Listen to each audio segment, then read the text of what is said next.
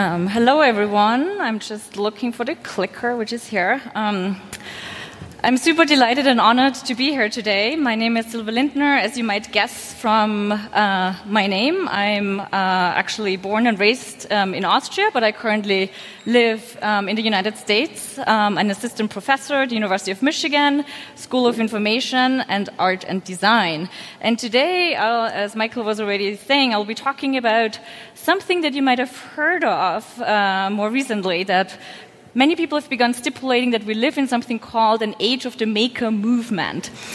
So, what is the maker movement? So, many people think about when they think about making, they think about spaces like the following. This is a photo of a makerspace in China. It's actually China's first makerspace that opened up its doors in Shanghai in 2010.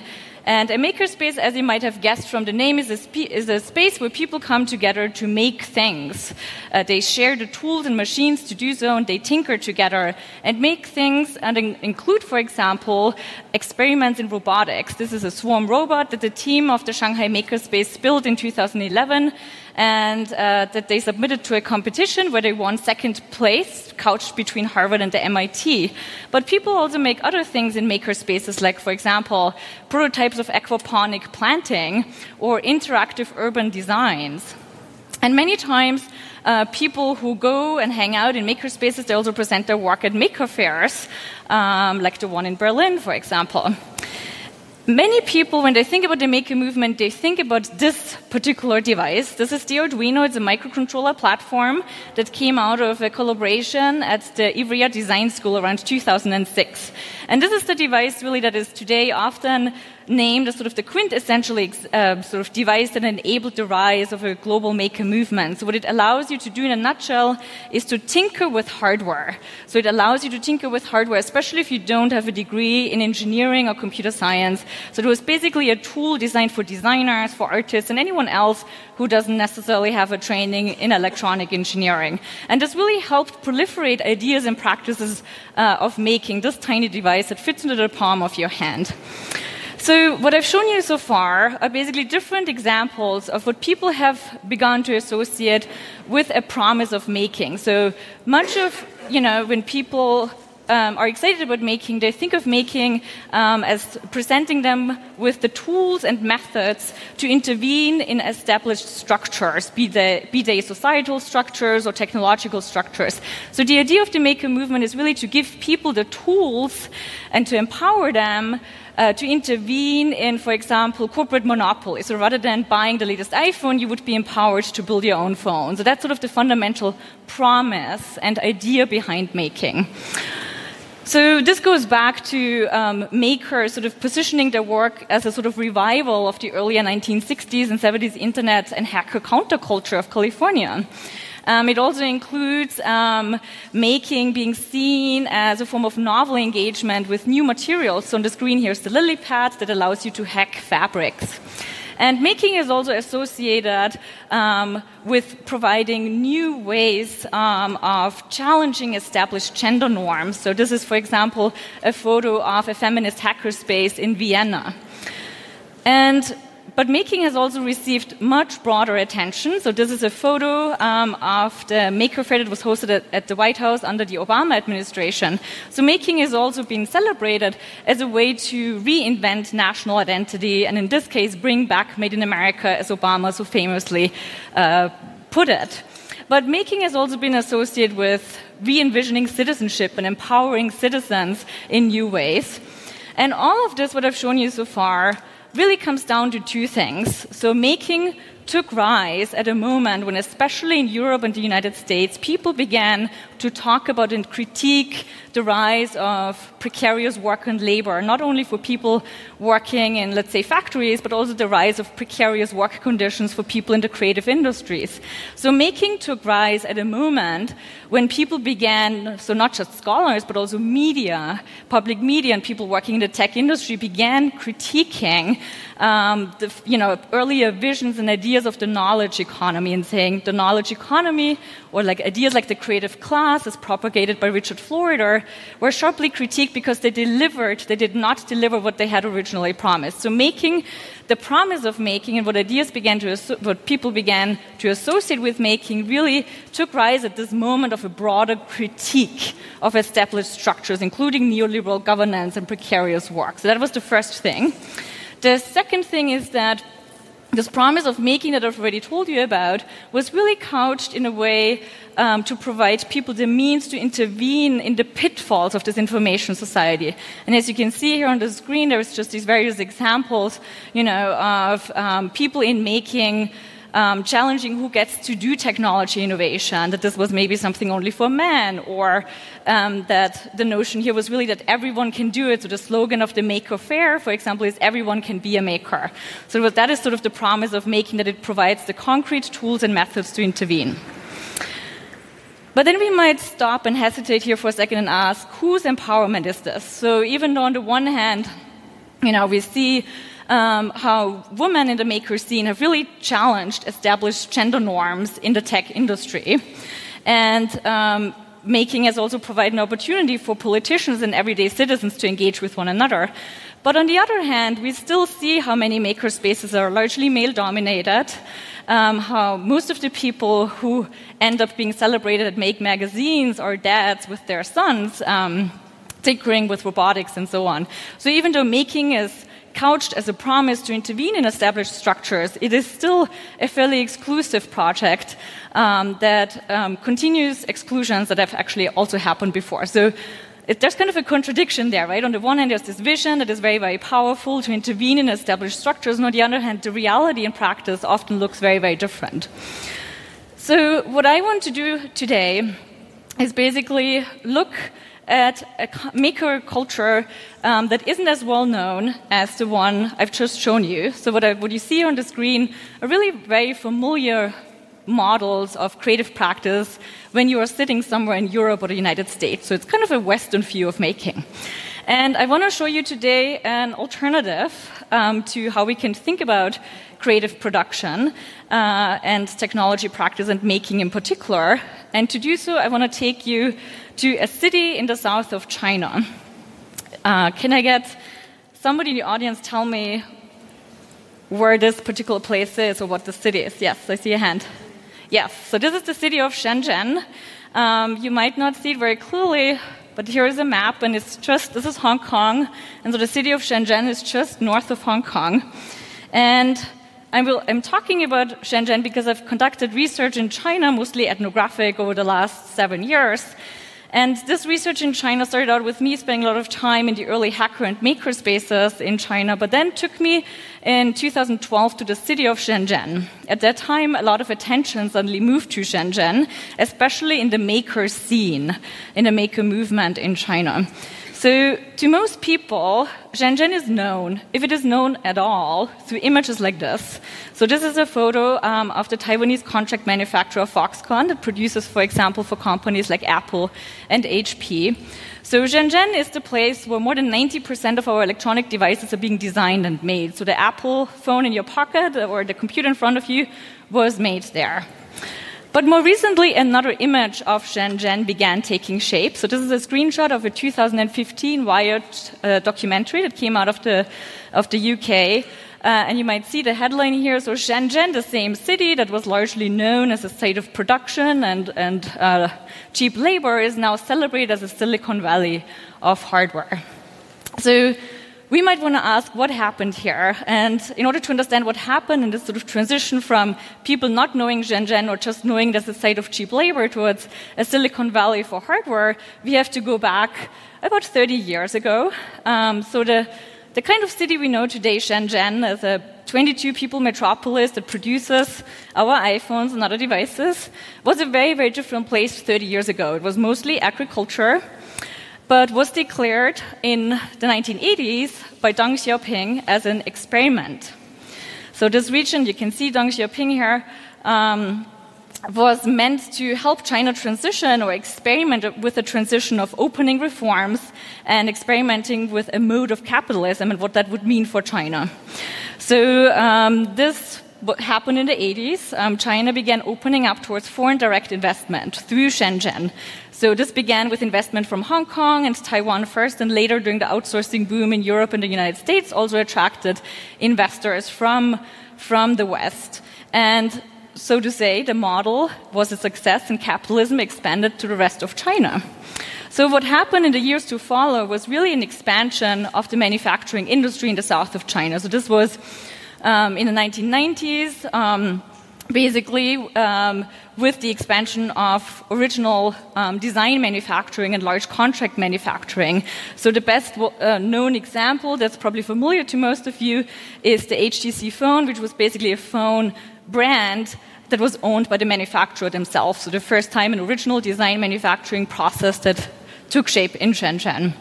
But what is less well known about what happened in Shenzhen at the same time as large contract manufacturing grew in size is a culture of informal production, an entrepreneurial uh, an entrepreneurial culture applied to manufacturing. This culture is very often referred to in Chinese as Shanzhai.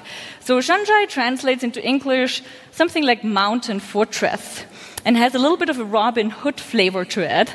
So when people think about Shanzhai, they often think about these stories of uh, 108 rebels who were hiding in the mountains and taking from the emperor and giving to the poor. So it's kind of like a Robin Hood spirit of like um, sophisticated rebels who basically intervene in the establishment. So this term began being applied to an informal production culture that began growing um, as these large contract manufacturers began producing for Apple and so on. So, how you can think about this is this all began in Hong Kong when family owned businesses um, started to produce copycat retail, like the following, like the copycat Nike shoe and the copycat Gucci bag.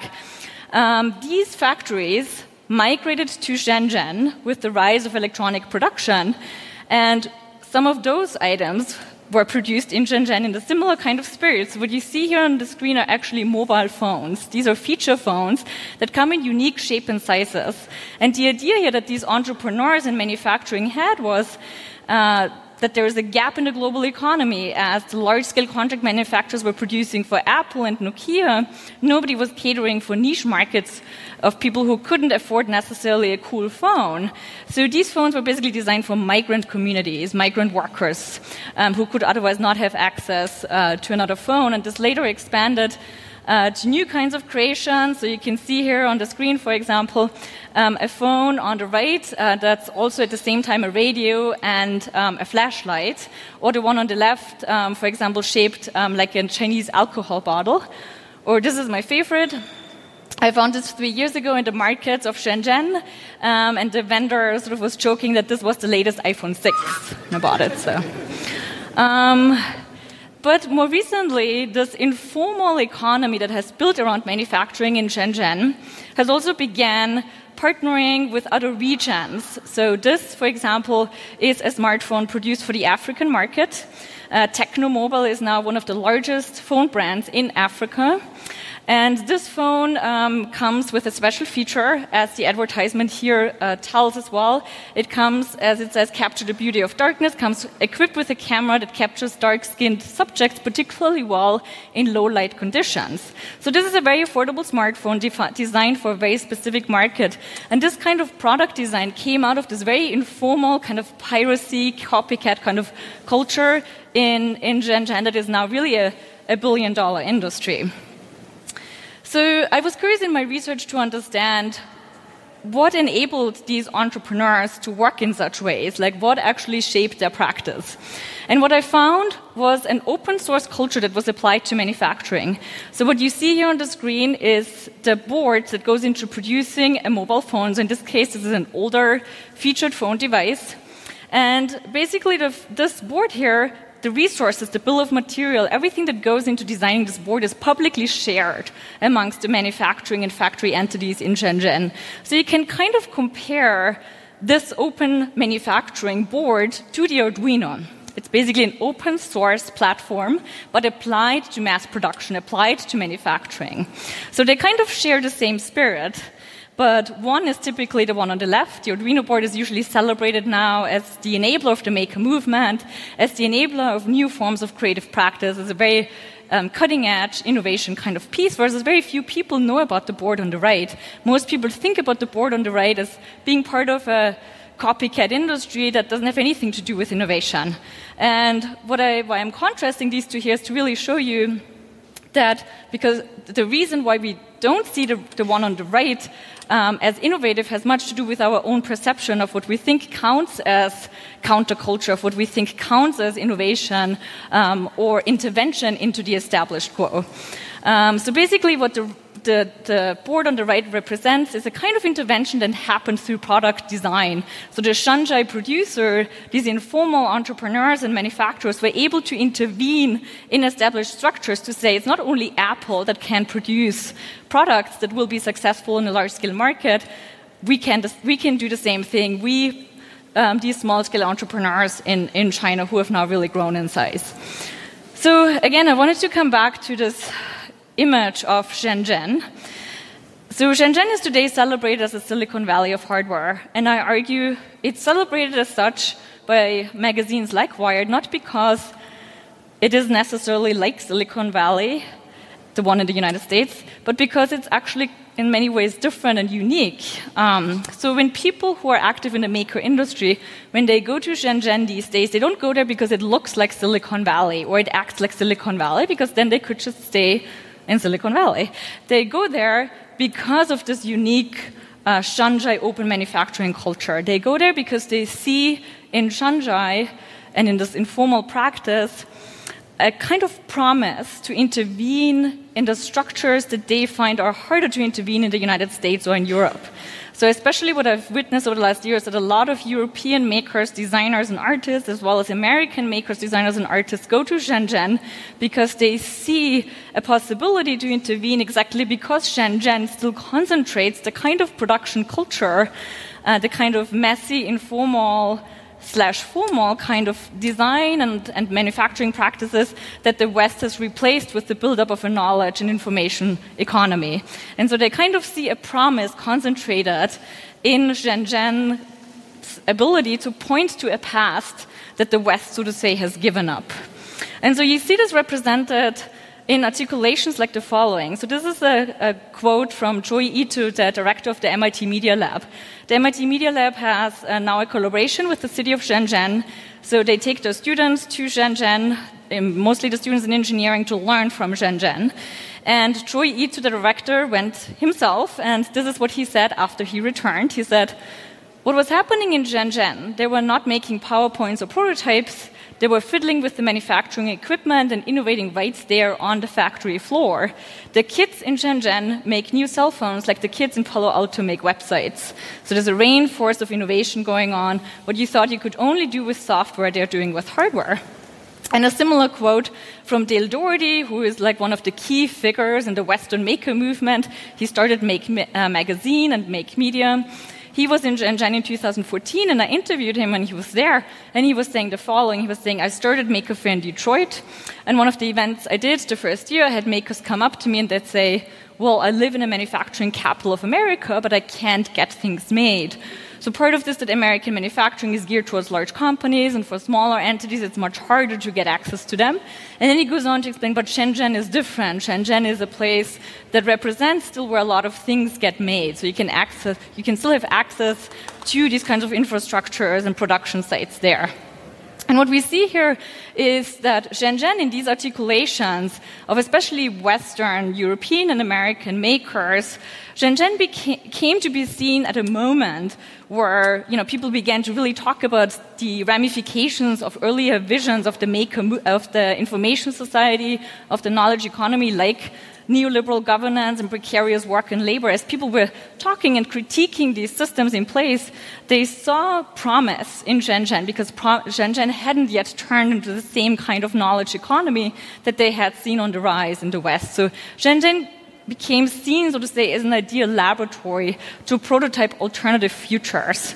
And so I just wanted to return for a moment to where I began my talk. You know, typically we think about the maker movement as a very hopeful kind of practice that intervenes in existing structures, right? And a lot of that has really, in some ways, remained an idea and an ideal that you know, I think many of us support, many of us do believe in the idea that with opening up established structures and exposing how things work from the inside out, we can actually change how people think about the world and how they engage with the world, right? And basically, what happened is a lot of the people who were driven to do this saw Shenzhen as a place where they could actually do that on a larger scale. So rather than doing it in a makerspace or in a hackerspace where it remained where the intervention happened perhaps more on a prototypical level or where the intervention remained within the kinds of fairly elite practices. You know, if you are in a makerspace, most likely you have a higher degree, um, most likely you're not a factory worker. So the opportunity that people saw in Shenzhen was that it made them directly engage with the kind of factory work, with the kind of people who produce these devices of which we actually know very little of these days. So Shenzhen, in that sense, came to be seen as a place where especially people in the West can see a future, can see an alternative that was much, much harder to see um, in established centers like Silicon Valley, for example. And with this, I would like to thank you and take any questions from the audience.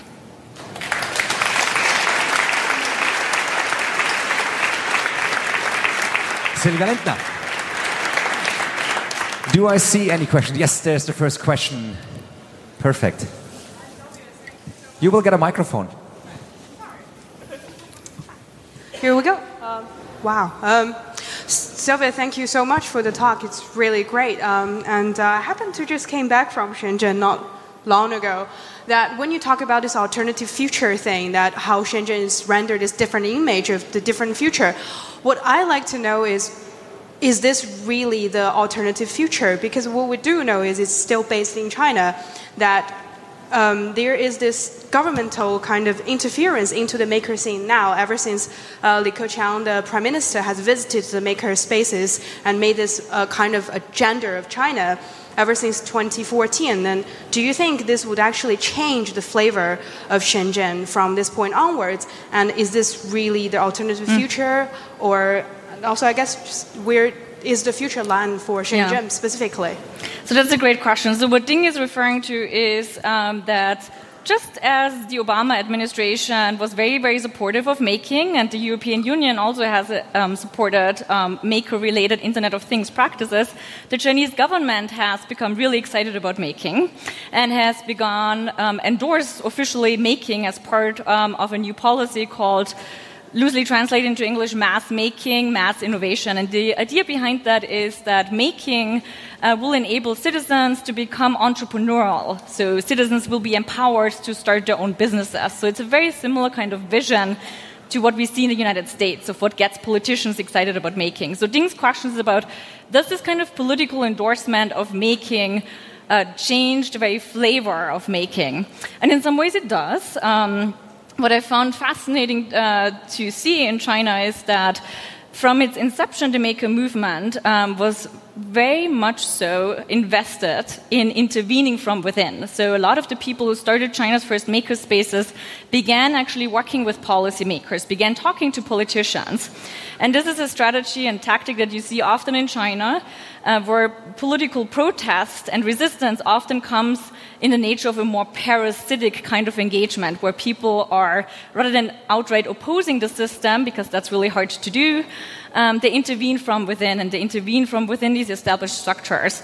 And so, actually, the kinds of terms that the Chinese government is using today for making, the Chinese terms were actually invented, invented by the makers themselves, right? So, you, you see this really interesting symbiotic, parasitic relationship between citizen and, and, and government. And Shenzhen, again, is an in- interesting example here because Shenzhen, as I mentioned in the beginning, was really an experiment, right, where the government, on the one hand, declared top down that this region should be the place where China's modernization project has been implemented.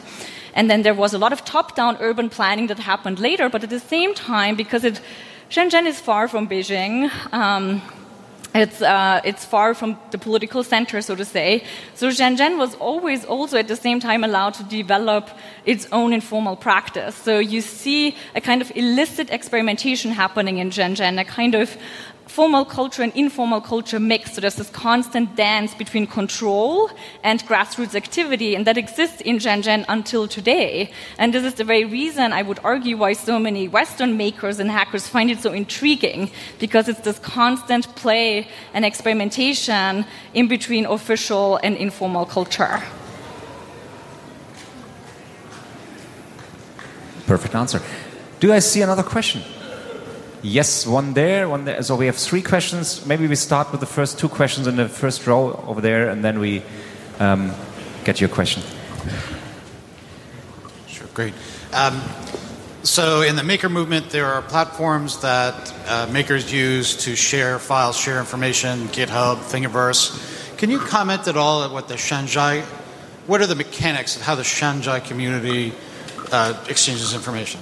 Sure, yeah, that's a great question. So the kinds of sharing practices that are central to Shanzhai work through a, I would say, very informal network that comprises a mix of uh, both traditional forms of networking, so people going out for dinners, um, drinking, um, but also the usage of digital technologies. So there's a very um, uh, well known, I would argue by now well known also in the West, um, social media app called WeChat that really shapes um, interaction and also business culture in China these days. So WeChat is actually one of these platforms where people share.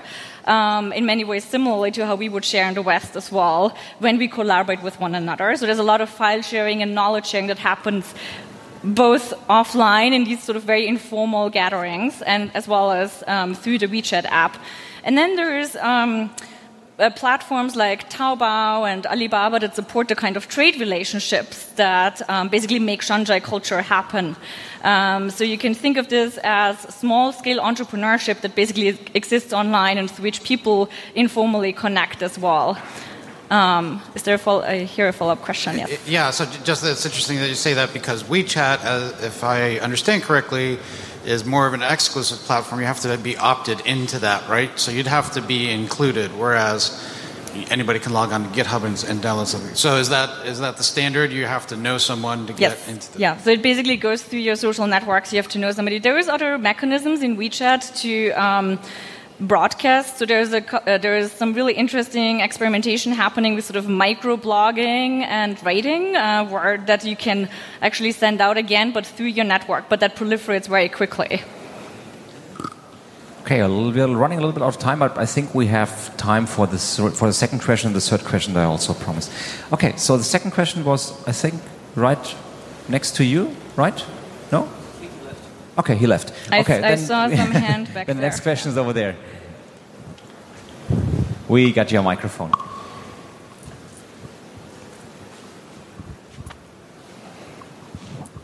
Yeah, thank you very much for a very interesting talk. I once heard uh, the former chief economist of the World Bank, Justin Lin, speak about Shenzhen and in his opinion, it had kind of um, grown beyond its own. It succeeded so much that it was sort of going to. It couldn't carry on because the cost of real estate is so high and so on. And in his in his talk, he was saying that he anticipates that a lot of the companies that are there going to have to move out to new markets and so on. And he thinks Africa might be a very good place for some of those companies to go. Could you comment on this? And do you see this happening?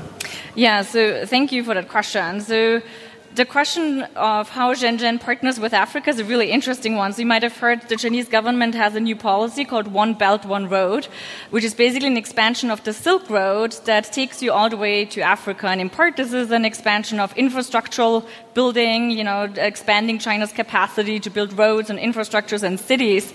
But while this is kind of top down, at the same time, what I've seen emerge in Shenzhen over several years now are partnerships that happen more on the entrepreneurial level, where for example, some people in manufacturing who have followed for many years and are now partnering with um, people in Ethiopia to set up manufacturing sites there. So this is happening really on the grassroots kind of level where individuals are struggling with some of the, the, economic changes in China and are sort of seeking new markets. And this is largely happening through partnerships between entrepreneurs. So these are not the kind of entrepreneurs, you know, that usually are the kind of Silicon Valley venture capitalist funded kind of ventures. But these are entrepreneurs who work through like, in, you know, getting loans from the bank and these kind of informal kind of entrepreneurship networks where people meet up for drinks and so on. And that's now happening growing increasingly so interculturally, and so I anticipate there will be way more happening sort of in these kinds of trans-regional networks between Africa and the south of China. Silvia, do we have time for one more question? Sure. Sure. Do we have more questions? More questions? More questions? Yes, over there. Uh, great talks. Thanks for that. Um, you said that uh, companies um, kind of openly share the designs for uh, the devices. Um, is there any legal framework for that, or do they uh, liberally? So, um, as I said, uh, the, these sharing practices are coming out of a really informal um, economy practices. So, there is, in that sense, no legal structure around that. Um, so, uh, I would say, in many ways, you know, this unfolds through a kind of gray you know, half legal, some of it is legal, but not all of it, a kind of gray zone of experimentation, which allows actually a lot of this tinkering on a mass scale to happen, right? And so again, um, a lot of the people who are sort of committed to open source sharing, you know, and sort of these, you know, th- rethinking the kind of legal structures that are in place that usually protect the large corporations, you know, they are drawn to that because they're saying, okay, there's a kind of um, this is a kind of model that could perhaps also lead um, or provide insights for the kind of open sharing practices we do elsewhere. But yet, there's no formalized structure around it, which is exactly what allows it to happen, basically. One last question. The very last one. yeah, yeah, in the first row. Sorry right on here. It's hard to see, yeah. Uh, thanks for your talk. It was uh, very informative. Um, I, I would like your opinion about how, how do you um, how, how, do you view these developments in Shenzhen? Do you think the, the people that live there will, will ultimately uh, benefit a lot? Because like right now we see these horrible working conditions and that. Do you think uh, this, this maker movement will, will change that to the better? So for that, you know, we really have to see what has already happened in Shenzhen over the last 20 years. You know, so I would say, you know, we a lot now there's a lot of attention towards Shenzhen as this kind of new place. You know, but I think the biggest transformation has happened in Shenzhen really sort of in the 2000s. You know, especially when there was a lot of opportunity in manufacturing, so a lot of migrant workers and people really coming to Shenzhen to make themselves, to make a better living for themselves, right, and for their families back home. And that has always remained. That was always sort of something that wasn't available for everyone, right? And there's a gendered aspect to that as well. You know, it was also very often available for you know young men who try to remake themselves, right? So, so I think when we look at Shenzhen today, though, there's this really fascinating blend happening of a younger generation who grew up in Shenzhen. So there's now a first generation of Shenzheners, right, of people who really sort of identify with the city, and there's a lot of wealth that grew over the years, you know, in that city. So I think um, we will see the continuation of both happening. There will be more opportunities. There will be the continuous problem as much as it is in the West of who who gets these opportunities, right? Like whose innovation is this in many ways, right? Who really has access to these structures? And so I think it will be a continuous kind of struggle, you know, especially for people, you know, who aren't, especially by the Chinese government, considered, you know, these kinds of entrepreneurial citizens that they now want to, you know, really proliferate across the country. Thank you. Thank Silvia you. Lindtner, your applause.